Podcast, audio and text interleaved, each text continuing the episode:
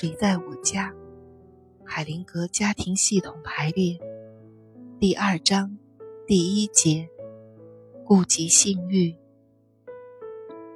在伴侣之间，首先有进行性活动愿望的一方，因为怕对方拒绝，所以就会处在弱势的位置。虽然被要求的人不一定会摆架子或趁机要挟。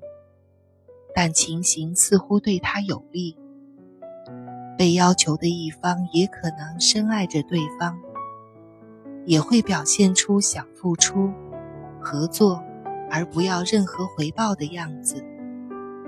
但要求发生性关系的一方，似乎是变得贪婪索取，而不是慷慨施予。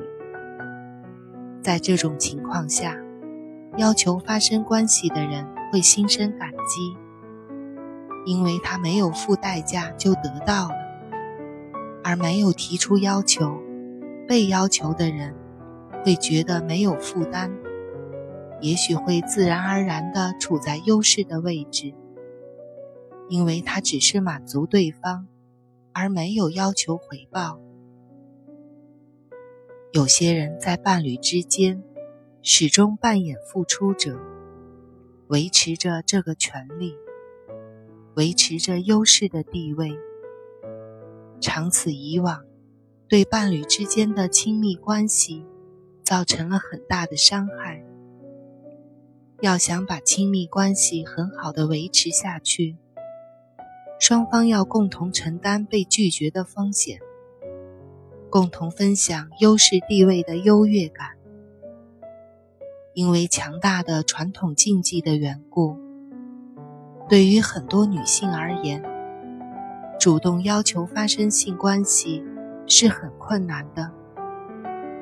当她们开始表露自己的性欲时，常常会害怕被拒绝，但这并不表明她们不想主动。在治疗中，常有一些有趣的情形。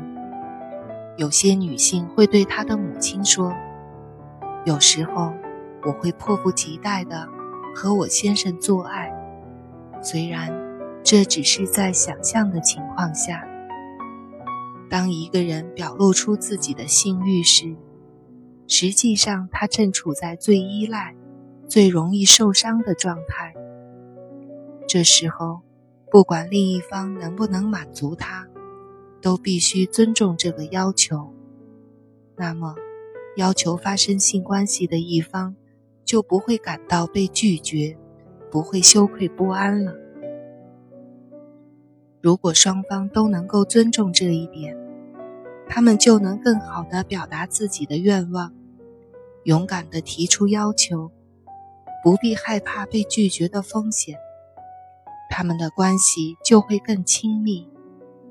当性欲得到满足，并且伴侣间的关系更亲密时，性和爱的关系就会更舒畅、更深入、更幸福。这深层的需要、肉体的依赖和极有可能面对的拒绝，都令得男女双方心有所惧。所以，很多人。会在自己身上发展出相反性别的倾向。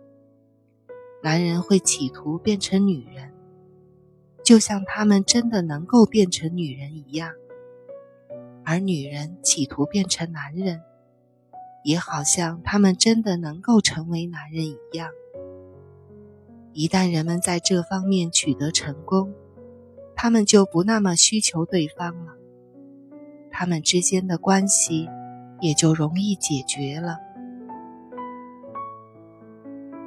要实现男女关系中各自的使命，男人就一定要是一个男人，女人也一定要是一个女人。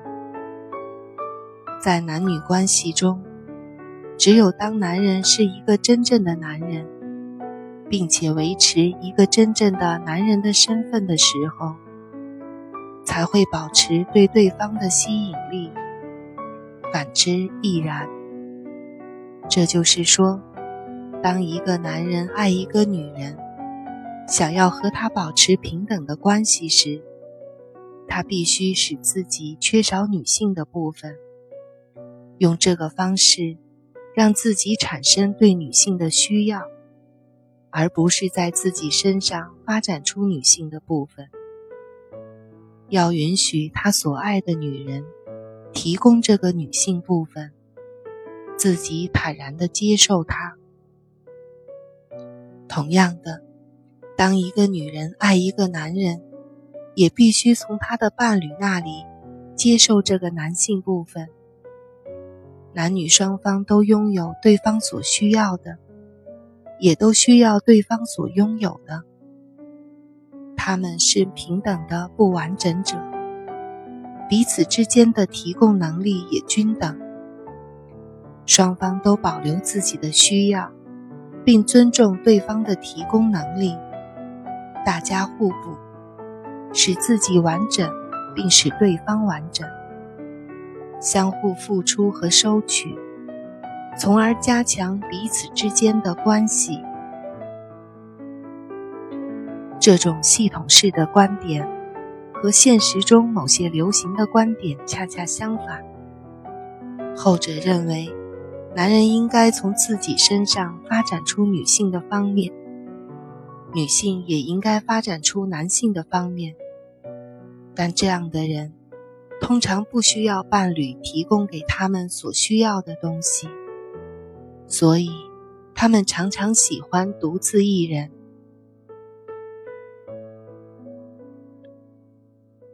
故事：低音部的乐章。男女之间的关系，就像巴洛克式的音乐会一样，变幻多端的美妙旋律是在高音部里展现出来的，而它们的基础是低音部的乐章的衬托和连接，并提供了深度和力度。在男女关系中，这个低音部的乐章不断的出现。我要你，我要你，我要你，我要你成为我的妻子，我要你成为我的丈夫。我用爱来接受你，我把爱也交给你。